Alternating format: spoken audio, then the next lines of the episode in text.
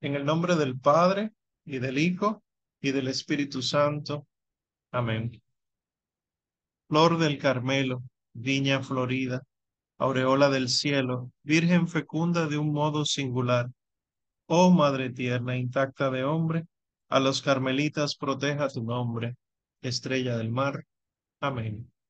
Creo en Dios, Padre Todopoderoso, Creador del cielo y de la tierra Creo en Jesucristo, su único Hijo, nuestro Señor, que fue concebido por obra y gracia del Espíritu Santo, nació de Santa María Virgen, padeció bajo el poder de Poncio Pilato, fue crucificado, muerto y sepultado, descendió a los infiernos, al tercer día resucitó de entre los muertos, subió a los cielos y está sentado a la derecha de Dios Padre Todopoderoso. Desde allí ha de venir a juzgar a vivos y muertos.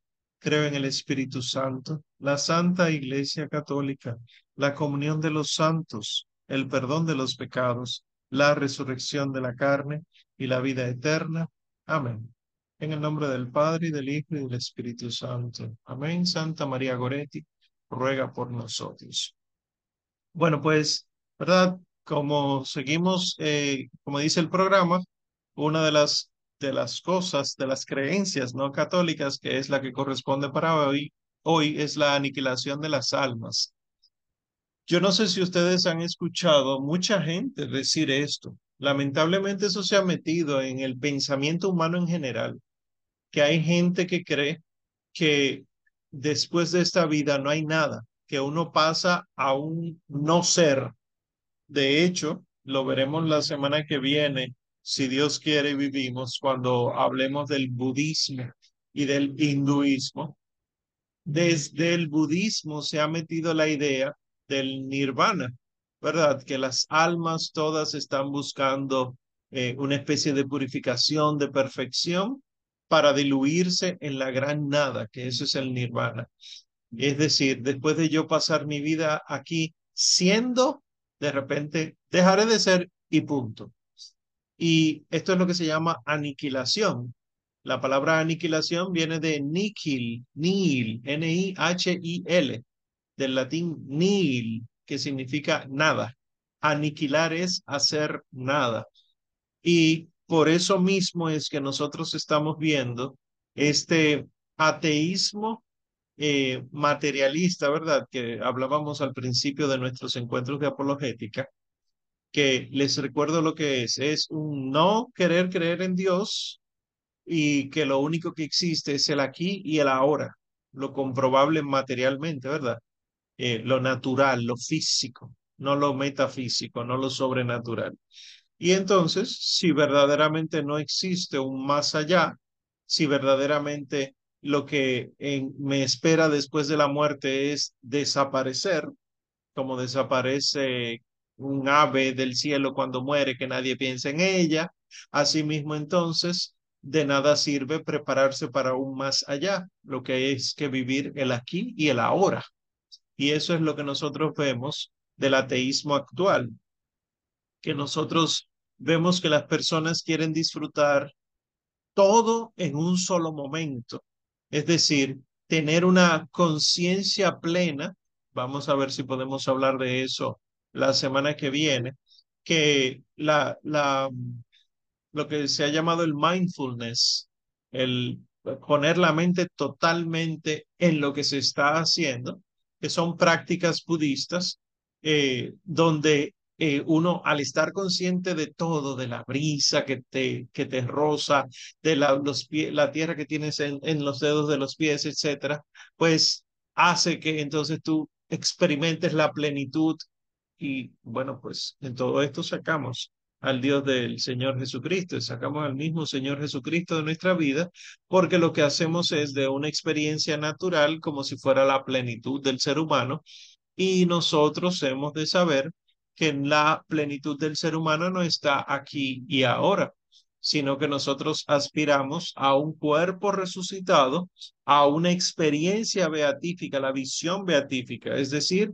ver a Dios cara a cara al final de los tiempos y ahí entonces lo sabremos todo, lo seremos todo, porque seremos como Dios, lo veremos a Él como Él es. y seremos verdaderamente humanos. Ahora mismo somos humanos heridos. Entonces, ¿qué nosotros tenemos que entender de esto, de las almas y su aniquilación? Recordemos que lo hemos visto en los testigos de Jehová, que los testigos de Jehová creen que cuando uno muere, desaparecen. Lo hemos visto en los adventistas del séptimo día y así también otros grupos que heredaron del adventismo de Miller, eh, el fundador de, de todos estos movimientos, donde básicamente son anticatólicos, pero niegan que las almas vivirán para siempre, para toda la eternidad. Es decir, ellos, algunos creen que Dios suspende la existencia de manera temporal de las almas en el momento de la muerte y que para el juicio final las resucita a las almas. ¿eh? ¿Eh? No estoy aquí, aquí hablando del cuerpo. ¿Qué cree el católico? Que el cuerpo y el alma se separan. Eso es la muerte, ¿verdad? La muerte física. Y que el cuerpo entonces queda aquí en la tierra si Dios lo permite, pues permanece incorrupto. Pero en la mayoría de los casos lo que ocurre es la corrupción, corrupción hasta tal punto que se vuelve polvo y, y, desaparece el cuerpo, ¿verdad? No queda nada del cuerpo. Ahora, nosotros los católicos creemos que el alma pasa a la presencia de Dios, ¿eh? No desaparece como el cuerpo, sino que pasa a la presencia de Dios, al juicio particular, y que luego la resurrección es de la carne, el cuerpo, para que el alma entonces vuelva a tomar parte con ese cuerpo y pase al juicio final y luego a la gloria celeste o a la condena eterna. Eso es lo que nosotros creemos. Sin embargo, lo que estamos diciendo aquí ahora es sobre este, estos grupos que creen en la aniquilación del alma. Que Dios, cuando eh, la persona muere, suspende la existencia de esa alma, lo pone en pausa su existencia para devolverle la existencia en el juicio final y así entonces las aniquila, las hace desaparecer para siempre cuando ocurren los condenados, ¿verdad? Porque las almas de los que no son condenados, según ellos, pues pasarían al disfrute eterno. Las almas de los condenados serían aniquiladas.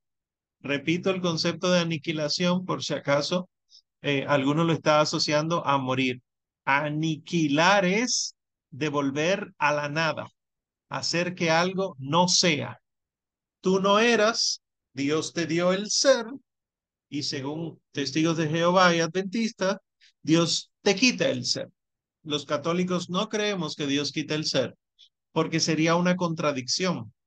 Dios lo que da no lo retira por, por lo que dice la misma palabra, porque Él no se contradice, Él es siempre fiel. Cuando la palabra de Dios habla de la fidelidad de Dios, no está hablando de la fidelidad hacia el hombre por el hombre, sino hacia el hombre por la promesa que Dios hizo. Él es fiel a su palabra. En, en la medida en la que el hombre permanece fiel a Dios, Dios se mantiene fiel al hombre. Por favor, esto es un paréntesis. No veamos la fidelidad de Dios como si fuera una relación de amigos o de novios o, o de eh, esposos que no tienen aspiración a lo sobrenatural. Es decir, yo te quiero mientras tú me quieras. No es esa la fidelidad de Dios. Porque si fuera así, entonces llega un momento que Dios deja de quererme y eso no ocurre. Dios, como dijo que te ama, se mantiene fiel a esa palabra y por lo tanto te ama para siempre. Es fiel a lo que ya Él ha dicho.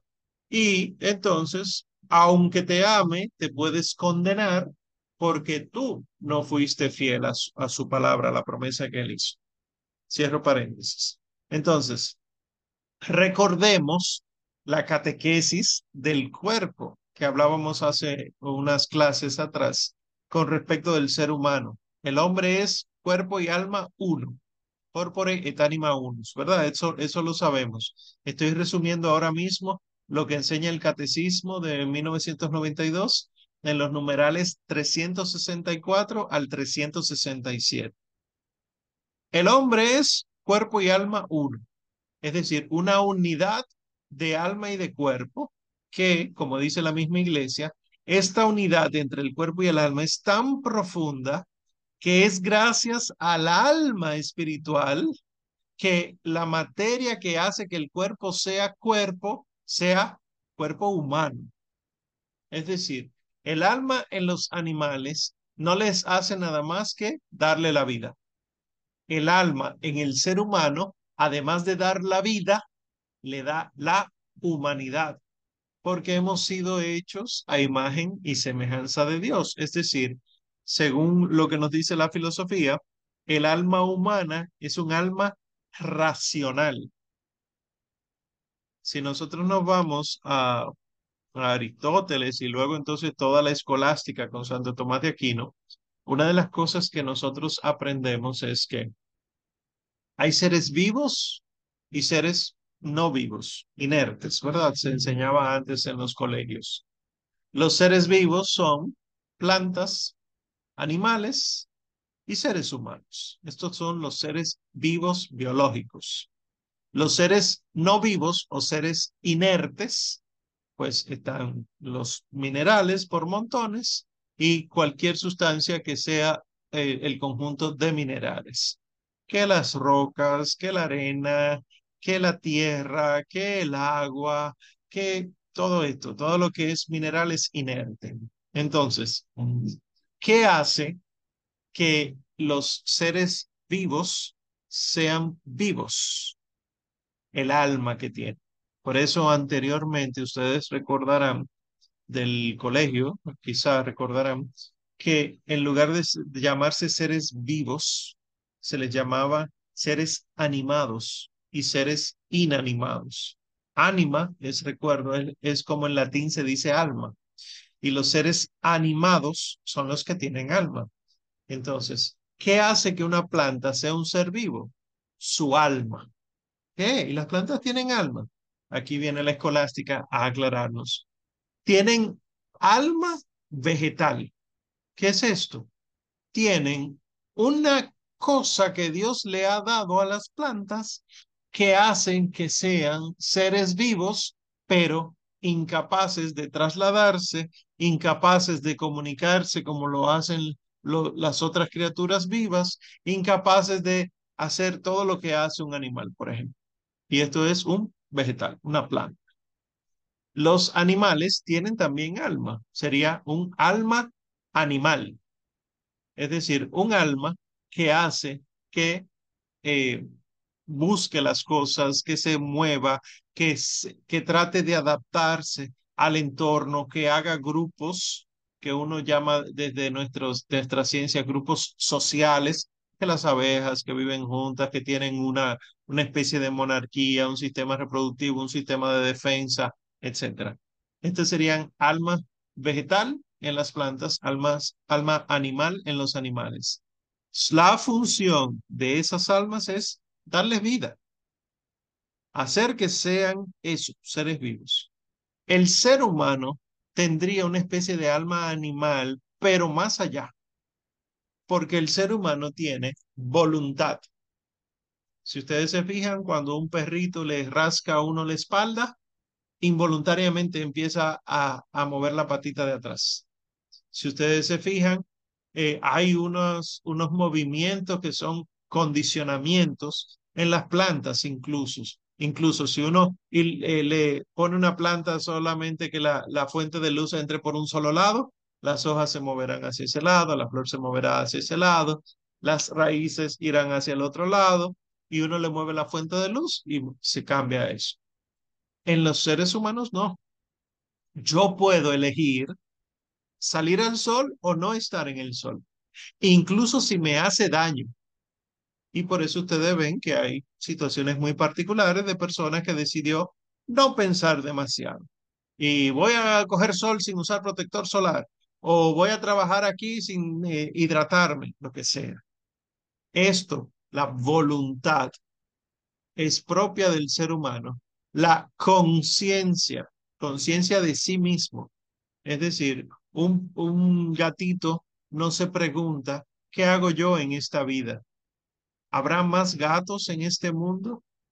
¿Qué hacen los otros gatos en este mundo para ser felices? ¿Qué es el mundo? ¿Qué es un gato?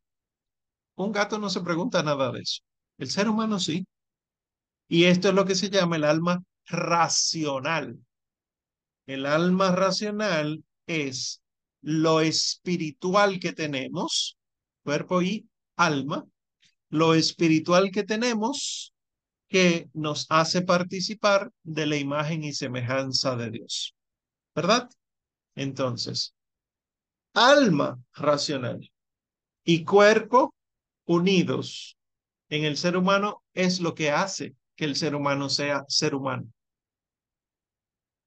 Y en el hombre, alma, que sería lo espiritual, y cuerpo, que sería lo material, espíritu y materia, no son dos cosas diferentes que se unen, sino que la unión de ambas hace que exista la naturaleza humana.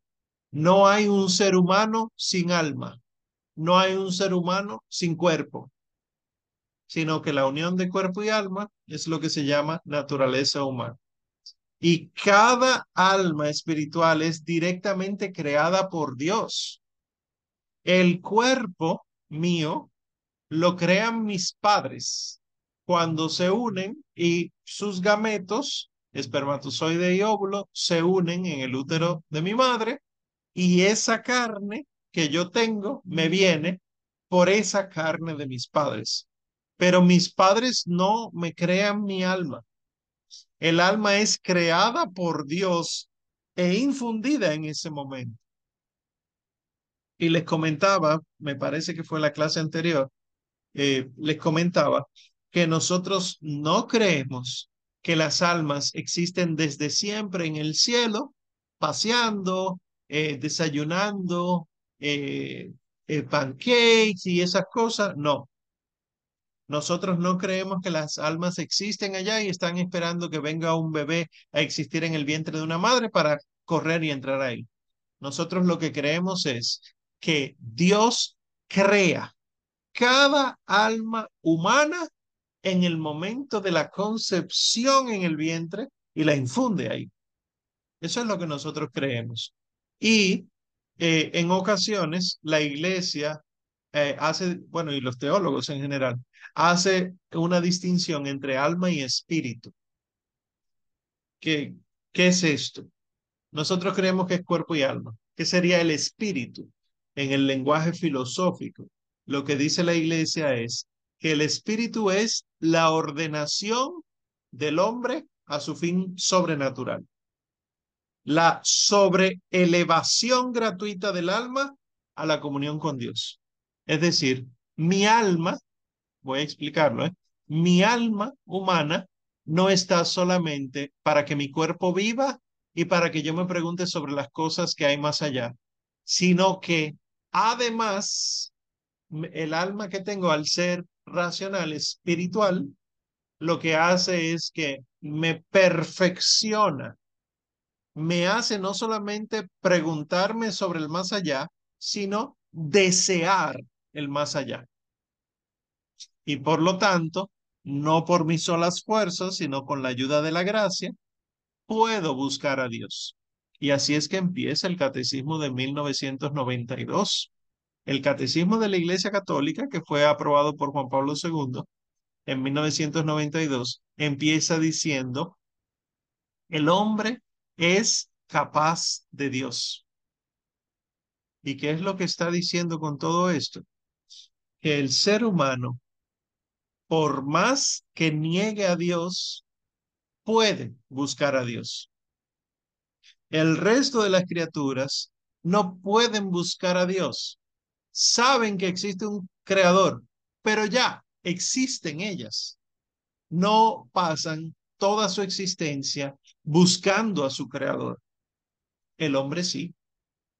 El hombre puede ser un eh, animal de trabajo, como han descrito muchos filósofos de, de esto que andan siempre con una mirada pesimista del mundo. Un homo faber, eh, este el que hace, el que solamente existe en un sistema económico dado, el que solamente existe si hace, si trabaja, si no hace y no trabaja, no existe. Estas filosofías muy peculiares El hombre puede ser ese y siempre se preguntará en algún momento, no puede ser que esta vida sea solo trabajar, estudiar, comer, eh, ocuparse, preocuparse. Se pregunta, ¿qué hay más allá? Se pregunta por un más allá porque es capaz de un más allá.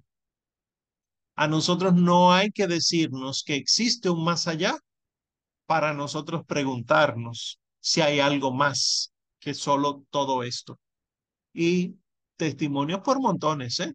Ustedes pueden buscar cualquier artista del mundo que luego de, y también deportista, cualquier profesional, que luego de haber conseguido aquello que se había propuesto, lo logra y quiere más.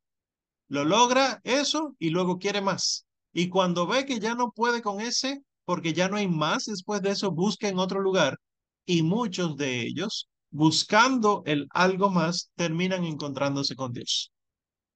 Y estos son los procesos de conversión propia de, de, de, uno abrir los ojos un poco, ¿verdad? Entonces, solamente resumiendo, el hombre es cuerpo y alma, el alma nuestra es racional y por lo tanto nosotros podemos llegar hacia Dios porque Dios ha puesto esa parte espiritual en nosotros que lo busca constantemente. ¿Qué sería entonces la aniquilación? Sepan que el aniquilacionismo es un conjunto de ideas. También es conocido en la literatura propia de los aniquilacionistas como extincionismo y también destruccionismo. ¿Por qué? ¿Qué dice básicamente esto del aniquilacionismo? Que luego del juicio final, todos los condenados, todos los hombres condenados, y en alguna de esas creencias, porque es muy variado, también los ángeles caídos serán totalmente destruidos y sus conciencias serán extinguidas en lugar de sufrir para siempre en el infierno. Una de las cosas que mucha gente critica de la fe cristiana es, si tu Dios es tan bueno, ¿cómo es que tiene preparado un lugar para el que no quiere estar con él para castigarlo eternamente? Eso no parece ser algo muy bueno. Bueno, el, y muchos de nosotros, como no conocemos esta catequesis que, le, que estamos viendo hoy, pues nos dejamos convencer y decimos es verdad. Eh, pero no, no. Eso era algo que se predicaba antes. Ya la iglesia, la iglesia no predica eso. Nosotros predicamos más bien el cielo, no tanto el infierno. Y bueno, un desorden que vamos inventando ahí y no es la realidad de la fe. Entonces, ¿de dónde sale la idea de que es necesario que Dios aniquile a todos los condenados eh, y y, y no los someta a un sufrimiento eterno. Bueno, está directamente relacionado el, aniquilacionismo con lo que se llama condicionalismo. ¿Qué es el condicionalismo? También conocido como inmortalidad condicionada es también de este grupo de gente de, del reavivamiento segundo de las sectas protestantes en Estados Unidos del siglo XVIII, pero sobre todo siglo XIX, el condicionalismo establece que la inmortalidad de las almas es un regalo que le da el Señor a quien tiene fe en Él el que no tiene fe en el Señor no recibe la inmortalidad. Eso es lo que ellos creen, ¿eh? Reitero, esta no es la fe católica. Es decir, como ellos creen que las almas mueren, ¿cómo nosotros podemos vivir para siempre en el Señor? O si creemos en el Señor. Si confiesas con tu boca que Jesús es el Señor y con tu corazón crees que Dios los resucitó de entre los muertos, serás salvo. Y en lugar de leer los textos completos, uno extrae textos y los tratas de manera fundamentalista y dice, si confiesas con tu boca que Jesús es el Señor, serás salvo, quiere decir que si no lo confiesas, no serás salvo y por lo tanto, como las almas mueren, tú morirás, serás aniquilado. Esto es lo que ellos creen, ¿verdad? Eh, porque eh, este concepto de una inmortalidad condicionada, ellos lo basan leyendo la Biblia sin el contexto, ¿verdad?, de la tradición, sin el contexto del magisterio, cuando en Génesis capítulo 2 y Apocalipsis capítulo 22 aparece la imagen del árbol de la vida. Ustedes recordarán del libro del Génesis que en el jardín del Edén, aunque la mayoría de la gente solamente piensa en el árbol del fruto prohibido, que su nombre correcto está ahí en el libro, el árbol del conocimiento del bien y del mal, ese es el nombre correcto de ese árbol. Aunque mucha gente piense solo en ese árbol en el jardín del Edén, dice el texto que el Señor plantó dos árboles especiales. El árbol de la vida y el árbol del conocimiento del bien y del mal. Y que cuando Adán y Eva comen del conocimiento del bien y del mal, lo que dice Dios en su interior, la Santísima Trinidad, es, para que el hombre no llegue a ser como nosotros, vamos a, expulsarlo del paraíso, del Edén, para que no alargue su mano y coma del fruto de la vida. Y entonces lo mismo sucede en, el Apocalipsis. Cuando se habla del cielo nuevo, de la tierra nueva, de la Jerusalén celeste, dice que está sembrado el árbol de la vida y desde ahí entonces se le dará vida a todos los que aspiraron a la fe en nuestro Señor Jesucristo.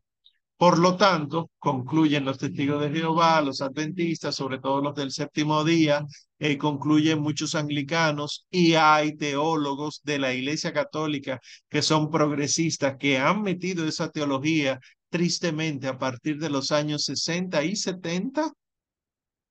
El hombre no puede vivir por su cuenta, por lo tanto necesita comer del árbol de la vida para ser inmortal quiere decir que solo será inmortal el que esté en el cielo, que es donde está el árbol de la vida. El que no esté donde está el árbol de la vida, morirá. Y por lo tanto, vuelvo aquí al texto de la pantalla, la inmortalidad está condicionada a la fe que se tenga en nuestro Señor Jesucristo. Esto está mal.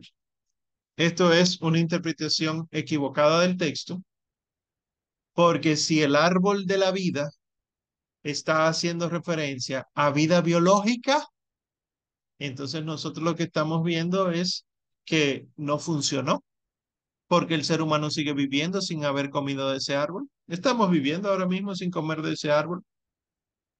Ah, pero no vivimos para siempre. Ah, pues si el otro árbol es el del conocimiento del bien y del mal, que no es biológico, es del espíritu. El primer árbol, árbol, el de la vida, tiene también que ser del espíritu.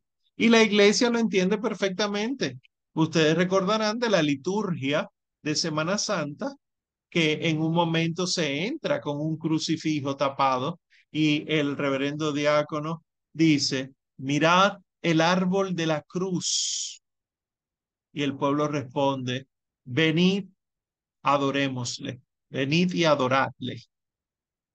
El árbol de la vida es el árbol de la cruz y eso lo han dicho los padres de la iglesia. Desde el siglo I sabemos que el árbol de la cruz es el árbol de la vida y que existía ese árbol de la vida en el Edén y que existirá y existe en la, en la Jerusalén celeste. No está hablando de la inmortalidad física, está hablando de la inmortalidad del hombre en Dios, que es lo que hace la Eucaristía. ¿Qué pasa entonces?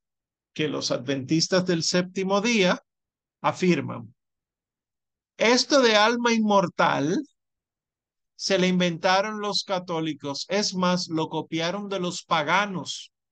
Los hebreos, los judíos, no creen en alma inmortal. Y dicen también, fueron las enseñanzas del filósofo pagano Platón las que dieron pie a que surgiera la idea de un alma inmortal. Esto es un invento porque la misma Biblia dice que los malvados perecerán en el lago de fuego. Y cuando uno se pone a ver eso, uno dice, es verdad. Cuando uno ve en el Pentateuco, los primeros cinco libros de la Biblia, no existe el concepto de alma inmortal. Cuando uno se pone a ver los libros históricos, uno descubre que no existe el concepto de alma inmortal. Es más, cuando uno se pone a ver los libros de la sabiduría, uno descubre que los mismos autores sapienciales estaban confundidos y había algunos que decían, pero es que el bueno muere y va al mismo sitio que el malo cuando muere. Comamos y bebamos, total que mañana moriremos. ¿Cuándo empieza el concepto de alma inmortal a existir? Pues que empiece a existir en un momento no quiere decir que no es una realidad, sino que la revelación fue progresiva. ¿Cuándo empezó el pueblo de Israel a esperar un Mesías? Cuando fueron expulsados a Babilonia, cuando en el destierro a Babilonia, ahí aprendieron a esperar un Salvador. ¿Quiere decir entonces que fue un invento lo del Mesías? No, la revelación fue progresando. Progresar no es cambiar, sino que va profundizándose en la revelación. Incluso fíjense que uno de los conflictos que tiene el Señor Jesucristo en los evangelios es con fariseos y saduceos, cuando los fariseos sí creen en los seres espirituales, entiéndase, el alma humana, los ángeles, la inmortalidad, y los saduceos no. Que cuando los saduceos vienen y le preguntan, eh, maestro, un hombre estaba casado con una mujer y él se murió. Y dice la ley de Moisés que su hermano tiene entonces que casarse para darle descendencia. Pero resulta que ese también se murió y así los otros hermanos y quedaron sin descendencia alguna. Cuando ella muera y vaya al cielo, ¿de quién ella será mujer? Y el Señor entonces tiene que aclarar y le dice, qué necios son. No será mujer de nadie porque en el cielo no será nadie esposo y esposa, sino que serán como los ángeles. Y entonces agrega algo. Y para que vean que los difuntos están vivos, fíjense que en el Pentateuco llama a Dios Dios de Abraham, Dios de Isaac y Dios de Jacob. Por lo que Dios no es un Dios de muertos, sino de vivos. Ese, esa corrección, ese boche, se lo dio porque todavía en el siglo I, estando el Señor aquí en la tierra, no había profundización de esto, de que el alma era inmortal, porque había un grupo que lo negaba y había otro grupo que sí lo afirmaba. Si ustedes se fijan, hubo fariseos que siguieron al Señor Jesucristo. Uno de ellos ustedes lo conocen. Es santo incluso. San José de Arimatea. Sin embargo, no hay ninguno mencionado explícito en el Evangelio. Seguramente sí hubo alguno que se convirtió, pero no hay ninguno mencionado explícitamente en el Evangelio, un saduceo que se haya convertido a cristiano. ¿Por qué? Porque de las cosas que negaban los saduceos era la vida espiritual. No creía ni en la existencia del alma inmortal, ni en la existencia de los ángeles, ni nada de esto. El difunto enterrado está. En esto, como saduceos modernos, es que se basan los testigos de Jehová, los adventistas, los adventistas del séptimo día, los teólogos anglicanos, los teólogos progresistas católicos, cuando tú tomas el Antiguo Testamento sin tomar en cuenta el progreso de la revelación que el mismo Señor Jesucristo entonces viene a aclarar y que los santos apóstoles entonces nos profundizan porque ellos escucharon lo que el Señor Jesús les explicaba a ellos y que no quedó por escrito, es lo que se llama sagrada tradición, ¿verdad? Entonces, hay anglicanos como les dije, que establecen que hay textos bíblicos que están en contra de esto del alma inmortal. Por ejemplo, Primera de Timoteo 6, del 15 al 16, donde eh, San Pablo dice en un momento que Dios es el único que posee la inmortalidad. Ellos deducen por eso entonces que el resto es mortal. Punto. Y segunda de Timoteo, capítulo 1, verso 10, donde San Pablo menciona que la vida inmortal del hombre le viene como regalo por haber creído en el Evangelio. Por lo tanto, no puede haber eh, inmortales que no crean en el Evangelio. Es esto, es obviar la revelación y quedarse solamente con lo que está escrito como si fue plenamente revelado en el Antiguo Testamento. Nosotros no podemos tomar el Antiguo Testamento sin el Nuevo, jamás en la vida, porque es que está, voy a citar a San Agustín, el Nuevo Testamento está velado en el Antiguo y el Antiguo Testamento está explícito en el Nuevo. Y los testigos de Jehová entonces creen que no habrá castigo luego de la muerte, porque desde que las personas mueren, dejan de existir. Punto. Todas estas cosas son versiones del el aniquilacionismo. Todas estas versiones del aniquilacionismo hacen entonces que muchas personas queden confundidas y por eso, por ejemplo, se escucha en nuestras tierras de Hispanoamérica, el muerto con tierra tiene y también por esto mismo se han eh, llegado a otros extremos de pontificar al difunto y no te preocupes, ya fulano está en mejor sitio. Y sé que hemos hablado de eso, ¿verdad? Y sabemos que no necesariamente está en un mejor sitio. Otro de los extremos es lo que se llama el universalismo o reconciliación universal. ¿Qué es esto del universalismo?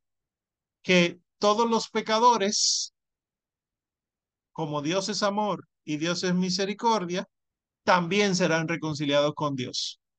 Todos los hombres se van a salvar. Esto se ha metido entre nosotros. Hay mucha gente que tiene la idea de la redención universal o la reconciliación universal porque no puede entender el hecho de que el infierno exista por parte de un Dios que es amor. Esto es lo que la, la fenomenología de la religión ha llamado el problema del infierno. ¿Qué es esto del problema del infierno? Es un problema ético que surge en los grupos humanos porque la existencia del infierno como un castigo para los pecadores no va de acuerdo a la, a la mentalidad que se tiene de que Dios es justo, que Dios es omnipotente, que Dios es omnibenevolente, que Dios es omnisciente. Si Dios todo lo puede, Él puede lograr que todos los hombres se conviertan. Esto dice este, esta gente. Y si uno tiene esa idea de Dios, pues obviamente que sí que puede. Y por lo tanto, y entonces tristemente llegamos a otros errores esto de la reconciliación universal eh, no toma en cuenta que el infierno existe y si existe es algo transitorio. Eso va a desaparecer. Después que Dios le dé eh, el castigo que merece, bueno, pues se acabó y entonces todo el mundo irá para el cielo. Y esto lo basan en la Sagrada Escritura, la mayoría de los grupos. Este, este, lo que se conoce como problema del infierno, ocurre entre los judíos ocurre entre los eh, musulmanes, eh, los mahometanos, ocurre entre las denominaciones cristianas. La Iglesia Católica lo tiene claro. De hecho, ha habido concilios solamente aclarando ese tipo de cosas y esa es la enseñanza de la Iglesia. Pero cuando yo tomo, por ejemplo, Primera de Corintios 15, 22, donde dice, porque como en Adán todos mueren, así también en Cristo todos serán vivificados, pues entonces todo el mundo va a ser redimido. Fíjense que este es otro extremo. Si yo tomo Primera de Corintios 15 para el versículo 28, donde dice, para que Dios sea todo en todo, entonces Dios va a estar en todos, ya entonces todo el mundo será redimido. Nadie quedará en el pecado, nadie merecerá un castigo eternamente. Lo mismo Lamentaciones 3, del 31 al 33, que dice, porque no para siempre desecha el Señor. Después de afligir, usa de misericordia. O sea que si hay un infierno será breve y luego hay redención. Y por último, primera de Timoteo 4:10, donde San Pablo dice, Dios es salvador de todos los hombres. Y ya. Ahí entonces lo que podemos ver es que sí hay una reconciliación universal. Recuerdo, esto es un error teológico, una herejía.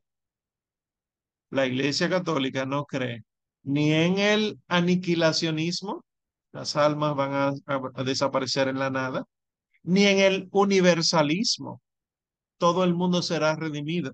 Por ese mismo error del universalismo es que nosotros hemos caído en problemas como la herejía que se llama apocatástasis. Yo no sé si alguno ha escuchado hablar de la apocatástasis. La apocatástasis lo que significa es la restauración de la creación a su estado original de perfección. Es decir, es una herejía, ¿eh? Pero interpretando esos textos que ya vimos, pero de manera más literal aún, hay quienes han dicho, no, no, Satán, también él se va a convertir. Todos los demonios, Belcebú, Lucifer, etcétera, todos ellos se van a convertir. Y por lo tanto, ya ninguno quedará como demonio, ya los malvados no serán malvados, habrá buenos por todas partes.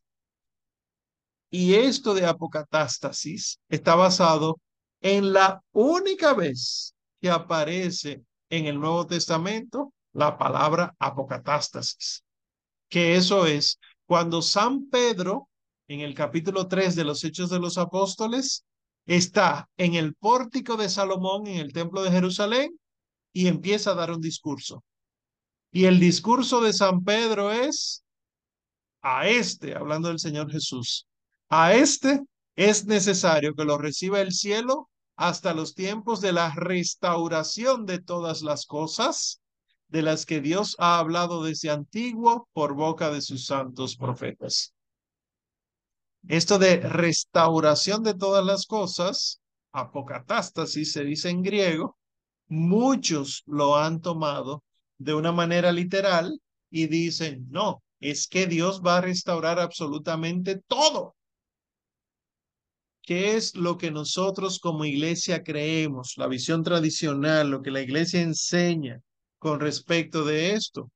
Que cuando San Pedro habla de la restauración de todo, está hablando de la restauración del reino de Israel o de la creación, no de todo lo que ha existido. Se va a restaurar todo lo que había para que vuelva donde Dios y lo que quiso dañarse será castigado por haber querido dañarse. Esto es lo que cree la iglesia. ¿Qué pasa? Que hay un padre de la iglesia que cayó en esta herejía, Orígenes. Otra de las razones por la que Orígenes no es santo es que Orígenes predicaba la apocatástasis. Orígenes, padre de la iglesia, llegó a sostener que sí, Dios va a devolver todo, toda la bondad a todo lo que perdió su bondad. Y esto es eh, ¿verdad? Si nosotros escuchamos eh, atentos el discurso de nuestro Señor Jesucristo en general, es una contradicción de lo que el Señor Jesucristo dice. El problema de todas estas cosas es el, fundamentalismo, el tomar fuera de contexto los textos bíblicos. Yo no puedo interpretar un texto bíblico sin tomar en cuenta toda la Biblia. Y este fue el error. Que ¿Cuál era la idea común de los padres de la iglesia? Que Dios iba a lograr una victoria escatológica sobre el mal. Es decir, al final de los tiempos, Dios iba a lograr la victoria por encima del mal y lo que estaba mal eh, iba a caer en un estado eh, de purga de esas cosas. Pero entonces, aunque eso fue superado y, y con el luteranismo, pues alguno que otro cayó, pero la misma teología hacía que no se cayera en el apocatástasis, pero con este supuesto reavivamiento segundo del siglo XIX de las sectas protestantes de Estados Unidos, el universalismo rescató la apocatástasis. Y por eso hoy nosotros escuchamos de predicadores eh, evangélicos, de pastores sectarios y también entonces de católicos que consumen esas cosas y luego las predican, dan cursos de eso, etcétera. Escuchamos que nosotros, y esto lo he escuchado yo, nosotros lo que tenemos que hacer es orar por la conversión de Satanás. Si Satanás se convierte, estos problemas se acaban. Eso lo he escuchado yo. Su profesor lo ha escuchado. Y esto es herejía. ¿Cómo así, Omar? ¿No debemos orar por la conversión de Satanás? No, porque la conversión de él y de todos los demonios que lo siguieron, los ángeles caídos, fue una decisión en la eternidad. Por lo tanto, su decisión es irrevocable. Fue un no serviré a Dios eternamente que se dijo. El non servian se dijo eternamente. Y no hay un antes y un después cuando ellos tomaron esa decisión. No así los hombres. Los seres humanos estamos en tiempo y espacio. Estamos en pasado, presente y futuro. Y yo puedo hoy negar a Dios y mañana aceptarlo en mi corazón. De hecho, esa es la vida de la mayoría de los santos. Venir de una no conversión o una inconversión, de un paganismo, de, de una dureza de corazón, aún dejar que Dios reine en mi vida hasta tal punto de que yo lo transparente a Él. Esto eh, lo vemos, por ejemplo, con el ladrón arrepentido en la cruz, eh, que el Señor le promete a él y no al otro, te, en verdad, en verdad te digo que hoy estarás conmigo en el paraíso, porque mostró arrepentimiento y se arrepintió de verdad, de corazón. Entonces, nosotros tenemos testimonio bíblico. Hay muchas, muchas citas bíblicas que aclaran todo esto pero yo creo que es suficiente con tomar las palabras del Señor Jesucristo. O sea, no tenemos que irnos a, razonamientos teológicos de los apóstoles, que sí, que están ahí, que se puede usar, que podemos hacer tratados de eso, pero que los apóstoles lo que hicieron fue explicarnos lo que el Señor Jesús nos dijo. Entonces, hay palabras del Señor Jesucristo en los evangelios. La ipsísima verba Christi, la mismísima palabra del Señor Jesucristo, está en los evangelios. Y en el Evangelio según San Mateo, capítulo 25, nosotros encontramos cuando el Señor describe el juicio final. Mateo 25, del 31 al 46. Específicamente, los versículos 41 y 46 nos explican todo lo que tenemos que saber de esto que hemos venido hablando, de las herejías de la aniquilación de las almas, del universalismo, de la, de la inmortalidad condicionada, etc. ¿Qué dicen estos versículos 41 y 46? El Señor les dice a los de la izquierda, alejaos de mí, malditos, al fuego eterno, preparado para el diablo y sus ángeles, y estos irán al suplicio eterno, más los justos a la vida eterna. Esos dos versículos son suficientes para que nosotros entendamos lo siguiente. Primero, ahí se nos dice que hay un, una primera pena que hay que pagar, que es la pena más severa para el que se porta mal, ¿verdad? Para el condenado. ¿Quién es el que se porta mal? El que rechaza a Dios incluso hasta el final de su vida. El que no tiene arrepentimiento. Es lo que se llama la privación de la vista de Dios. O también conocida como la la, perdón, tengo que conectar este. Se me había olvidado. La pena de daño. ¿Qué es esto? San Alfonso María de Ligorio lo explica de la siguiente manera. Hablando de, de lo que viene sobre el hombre que no se arrepiente, todas las demás penas apenas sí son penas comparadas con esta pena. ¿Qué está diciendo el santo? Cuando él describe las penas del infierno, él dice, ¿verdad? Citando al Señor Jesucristo, el fuego inextinguible, la pestilencia que hay en ese lugar, la compañía de los demonios y de los condenados, el tormento de los sentidos corporales internos y externos, el gusano roedor de la conciencia, el llanto, el rechinar de dientes, las tinieblas exteriores, todas estas son imágenes que el Señor utiliza para describir el infierno. Dice San Alfonso María de Ligorio. Todas esas penas, todas las demás penas, apenas sí son penas comparadas con esta pena. Él está diciendo que no hay un castigo mayor para el condenado que no poder ver a Dios. Esa, eh, ese es el castigo más grande, esa es la pena del daño, la pena de daño. Por haber dañado tu imagen, por haber dañado la imagen de Dios en ti, eso es lo que me refiero, y en los demás, entonces no verás a Dios. Y esa es la pena más severa porque como el ser humano es capaz de Dios, es, es un constante buscador de Dios, qué castigo más grande es que se le diga, nunca lo encontrarás, nunca lo verás. Sabrás que existe y no lo experimentarás. No tendrás al amor. Este es el castigo más grande. También estos versículos nos dicen que hay otra pena, la pena de sentido.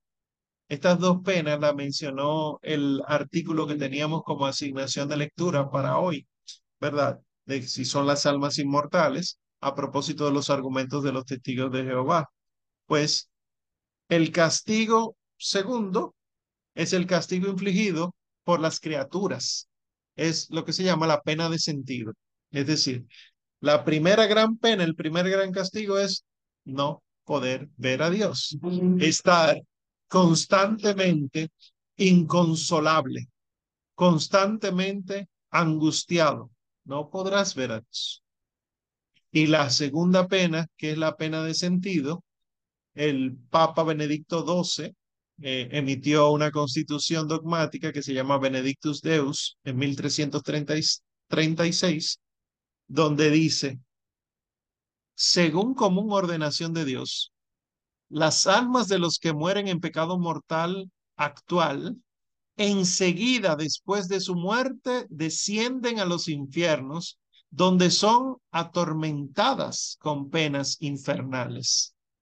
Y no es una angustia psicológica, no es una aflicción psicológica, sino que en lugar de un fuego metafórico, es un fuego real, es un fuego corpóreo, corpóreo en el sentido de que es un agente material que existe, que es, y que su misión es atormentar a los réprobos, aunque no es como el fuego que vemos aquí en la tierra.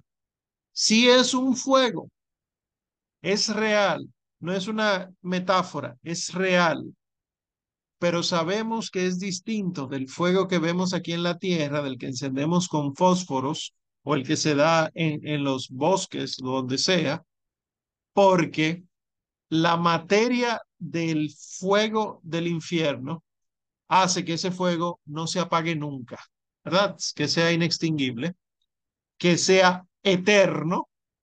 Los fuegos de aquí de la tierra no son eternos. Que sea un fuego castigador, y que sea un fuego no destructor. Es decir, quema, pero no destruye. Y por eso los teólogos, sobre todo los místicos, pienso en San Juan de la Cruz, dicen que el fuego del infierno es el amor mismo de Dios. Y aquí es donde uno hace un alto y uno dice, ¿cómo así? ¿Que existe el infierno es muestra del amor de Dios? Sí, es muestra del amor de Dios. Porque Dios, si no nos amara, nos obligara a convertirnos o nos obligara a salir de su presencia. Sin embargo, Él ha permitido que exista un lugar donde van los que no quieren estar con Él. Y eso es amor. Y, y llegando hacia eso, vemos una tercera cosa que aparece dentro de los dos versículos que, que estamos leyendo, ¿verdad? Mateo 25, 41 y 46. Uno, el, perdón, lo tercero, la sempiternidad de las penas. Yo preferí utilizar esta palabra aquí en lugar de eternidad. ¿Por qué? Porque hay una diferencia real entre eterno y sempiterno. Aunque uno lo, lo use indistintamente, eterno quiere decir que no tuvo principio ni tendrá fin. Y sempiterno es que tuvo principio, pero no tendrá fin. Nosotros los seres humanos no somos eternos. Cuando participamos de la vida eterna de Dios, entonces nos hacemos sempiternos. Es decir, habiendo tenido principio, no tendremos final. Pues así las penas del infierno. Las penas del infierno son sempiternas. Es decir, hay una condena eterna, pero participan de ellas, de esa, de esa condena, perdón, criaturas que tuvieron un principio. Entonces, si en el infierno las penas fueran temporales, fuera un purgatorio, no un infierno. Porque es el mismo fuego que se supone que va quemando, pero no destruyendo, con la diferencia fundamental de que en el purgatorio ese fuego lo que hace es purificar para pasar al cielo y en el infierno no, castiga castiga. Santo Tomás de Aquino dice en la Suma Teológica, en el suplemento de la tercera parte del libro tercero, en la cuestión 99, el artículo 1, en la respuesta, dice Santo Tomás de Aquino, la pena del pecado mortal es eterna porque por él se peca contra Dios que es infinito. Y como la pena no puede ser infinita en su intensidad, puesto que la criatura no es capaz de cualidad alguna infinita, se requiere que por lo menos sea de duración infinita. Como la criatura no es infinita en nada, al revés, es finita, y de lo único infinito que puede participar es de la duración en el tiempo, las penas en el infierno son de duración infinita porque fueron pecados cometidos contra Dios el infinito. Lamentablemente, de los teólogos que yo les mencionaba, por ejemplo, está Schillebeck, eh, que son de estos filósofos teólogos de los años 70, 80, que llegan hasta nosotros y, y logran convencer a mucha gente, muchas comunidades religiosas lo ven como si fuera un héroe de la teología, tristemente hay teólogos progresistas que sostienen lo siguiente. No sabemos si hay hombres que hagan el mal con una voluntad definitiva. Voy a aclarar eso. No podemos decir con seguridad que todo el que hace lo malo lo hace 100% consciente de que está mal. Esta es una premisa que si uno parte de ella, pues obviamente nadie tiene culpa de nada. Y si nadie tiene culpa de nada, entonces el Señor Jesucristo corrigió erróneamente a los que corrigió en el Evangelio. Porque es que nadie estaba haciendo nada voluntariamente. Vete y no peques más, era innecesario decirlo. Pero esta es una de las premisas. No sabemos que haya gente que haga el mal con voluntad definitiva pero sí sabemos que hay quienes no tienen una relación teologal con Dios. Es decir, no sabemos si hay gente mala, mala, mala. Pero sí sabemos que hay gente que no se sabe relacionar con Dios. Es decir, prefiere no tener una relación con Dios. Y dicen estos teólogos progresistas, los primeros son los que merecen el infierno, pero como no sabemos si existen, entonces su castigo sería la misma muerte. Ahora, los segundos que no tienen una relación eh, con Dios, es decir, como lo manda la religión, por muchas razones, estos no merecen el infierno. Esto lo que merecen es misericordia. Y por lo tanto, como el infierno es para los que tienen la voluntad mala, mala, mala, y con la muerte ya tienen, entonces estos que no tienen esa voluntad tan mala, lo que merecerían sería el cielo. Y como dice un sacerdote por ahí, básicamente estos teólogos le están diciendo al amor cómo debería ser el amor. Es decir, quieren ser más Dios que el mismo Dios. Porque cuando uno lee en la Sagrada Escritura lo que Dios dice, Dios mismo dice, con respecto del fin de los tiempos, del juicio particular, del juicio final, del juicio de las almas, del merecimiento, de la justificación, etcétera. Cuando uno lee eso, es claro. Pero cuando a nosotros no nos cuadra que Dios sea así, nosotros modificamos y decimos, no, el Dios verdadero es tan amoroso, tan amoroso, tan amoroso que no condena a nadie. Y eso es una herejía.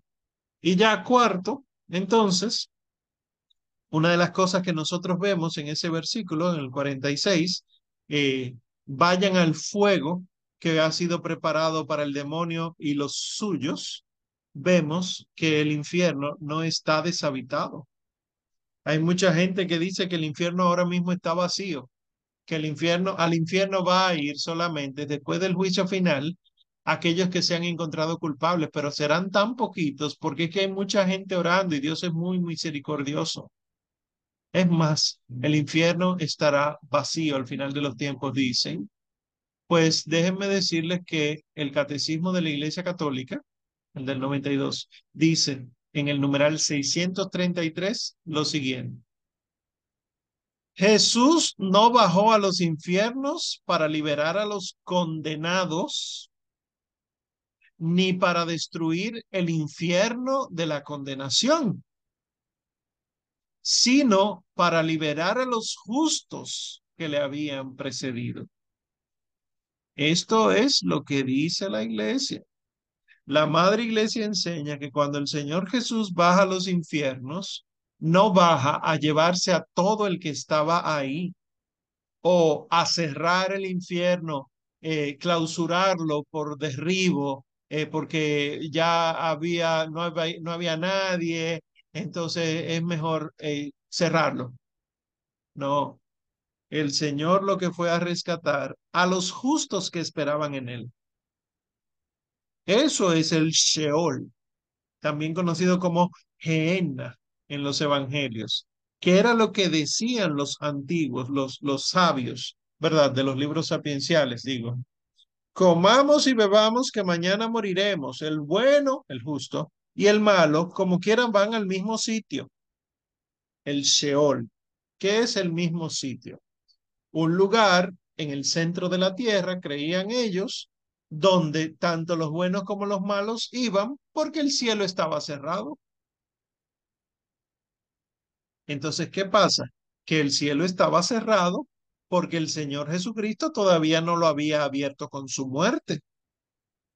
Entonces, nuestros padres, Adán, Eva, Abraham, Isaac, Jacob, Samuel, David, etcétera, nuestros padres los patriarcas estaban ahí esperando la apertura del cielo. Por lo tanto, cuando nosotros decimos que el sábado santo el Señor Jesús descendió a los infiernos, nosotros lo decimos en el credo, eh, nosotros lo que creemos es que Él fue allá no a liberar a los condenados. Los condenados estaban condenados por no querer creer en la fe adecuada, sino para rescatar a los justos que le habían precedido. No fue a cerrar el infierno. Además, dándole mente lógica, ni siquiera yéndonos a la revelación, sino una cuestión de lógica, que exista un infierno vacío no es amor, sino imposición, es autoritarismo. ¿Por qué? Porque todo el mundo, incluso el que no quiere, se va a salvar. Y eso no es amor. Ustedes recordarán esa frase que estaba en la mayoría de, los hogares y, y, colegios y demás. Si amas algo, déjalo libre. Si, vuelve a, si no vuelve a ti, nunca lo fue. Si vuelve a ti, era tuyo. Algo así dice. Porque el amor, entonces, siempre se practica desde la libertad del otro. Entonces, si existe un infierno vacío, quiere decir que los que han negado a Dios, los que han decidido su vida entera no querer estar con Dios, estarán con Dios. Y eso no es amor. Y sabemos que Dios es amor. Por lo tanto, solo por cuestiones de lógica, el infierno existe. Por cuestión de lógica. Porque hay gente que ha querido estar alejada de Dios. Punto. Además, como dicen también los místicos, me parece que esto también lo dice San Alfonso María de Ligorio, el infierno se puebla más por la misericordia que por la justicia de Dios. Porque la gente, contando temerariamente con la misericordia de Dios, prosigue pecando y se condena. Y esto es cierto es porque Dios nos ama tanto que respeta nuestra decisión de estar alejados de Él. Y si en el proceso, por juicio temerario, ¿verdad? Por pecar contra la misericordia, si en el proceso nos sorprende la muerte, no hay de otra. Estaremos en el sitio que hemos eh, elegido eh, durante toda la vida estar allá, donde hemos querido estar es por su amor que existe esto, es más por la misericordia de Dios que existe esto que por su justicia. Entonces, eh, ya para acabar, hay montones de citas bíblicas, como ustedes vieron en el artículo que teníamos para leer hoy. Eh, solamente les mencionaré cuatro eh, que nos demuestran que las almas no son aniquiladas. Por ejemplo, Primera de Samuel 28 del 11 al 15 que es cuando Saúl va donde una pitonisa y le pide hablar con Samuel que ya había muerto. Preguntó entonces la mujer, ¿a quién he de evocar? Él respondió, haz que se me aparezca Samuel. Cuando la mujer vio a Samuel, lanzó un tremendo grito y dijo a Saúl, ¿por qué me has engañado? Tú eres Saúl. El rey le respondió, no temas, ¿qué has visto? Y la mujer dijo a Saúl, veo un Dios con D minúscula que sube de la tierra. ¿Cuál es su figura? preguntó él. Y la mujer dijo, es un anciano que sube envuelto en un manto. Conoció Saúl que era Samuel e hizo reverencia inclinando el rostro hasta la tierra. Y dijo Samuel a Saúl, ¿por qué has turbado mi reposo haciéndome subir? Ahí fíjense que el alma de Samuel estaba reposando, no estaba aniquilada.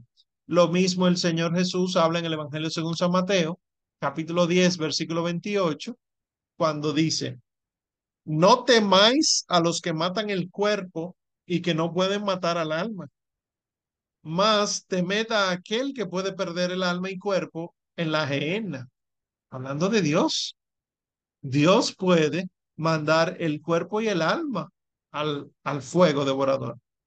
Es decir, que no son aniquilados. Mateo 17, del 1 al 5, dice básicamente en la transfiguración, ¿verdad? Del 1 al 8 realmente. Se transfiguró delante de ellos, resplandeció su rostro como el sol y sus vestidos se hicieron blancos como la luz. Y he ahí que se, se les aparecieron Moisés y Elías que hablaban con él.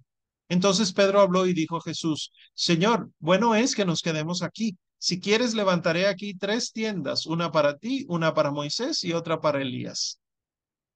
Fíjense que Moisés y Elías estaban aparecidos ahí y no estaban aniquilados. Y por último, el libro del Apocalipsis, Apocalipsis 6, del 9 al 10, dice, y cuando abrió el ángel el quinto sello, vi debajo del altar las almas de los degollados por la causa de la palabra de Dios y por el testimonio que mantuvieron, y clamaron a gran voz diciendo, ¿Hasta cuándo, Señor santo y veraz, tardas en juzgar y vengar nuestra sangre en los habitantes de la tierra?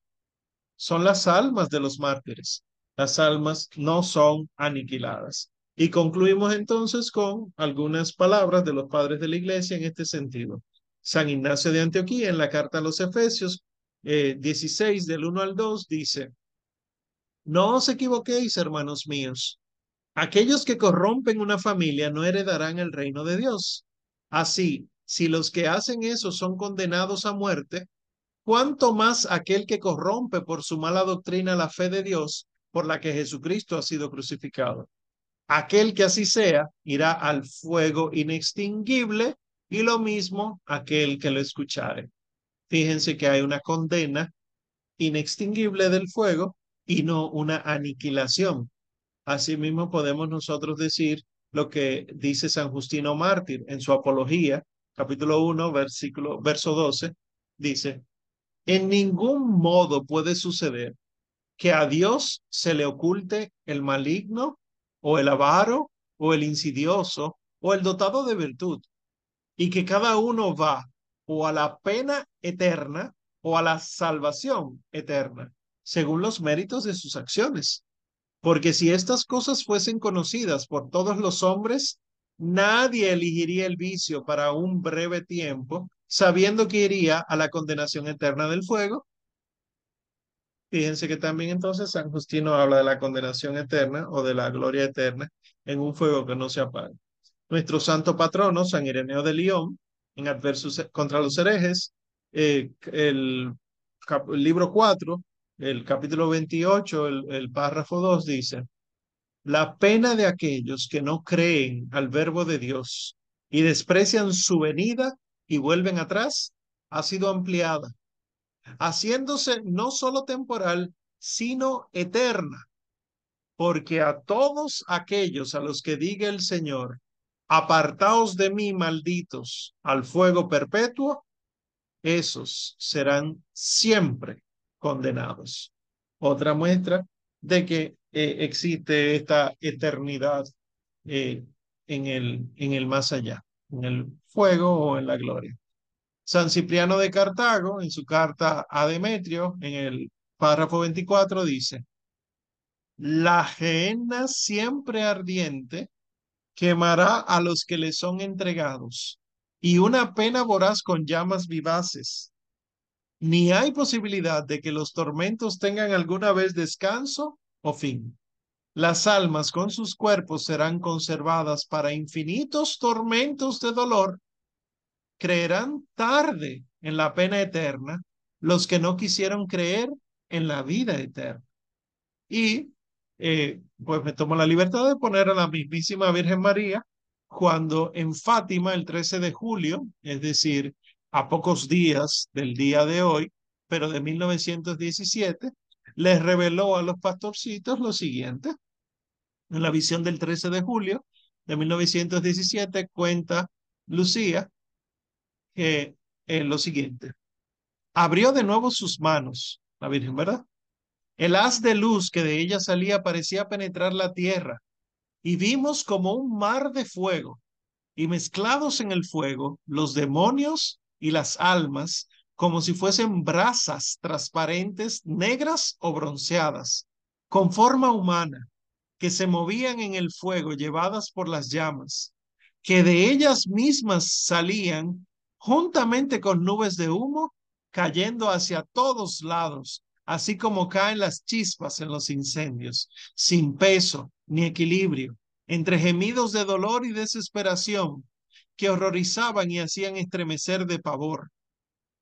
Aterrados, levantamos la mirada hacia Nuestra Señora, quien nos dijo con bondad y tristeza, han visto el infierno a donde van a parar las almas de los pobres pecadores.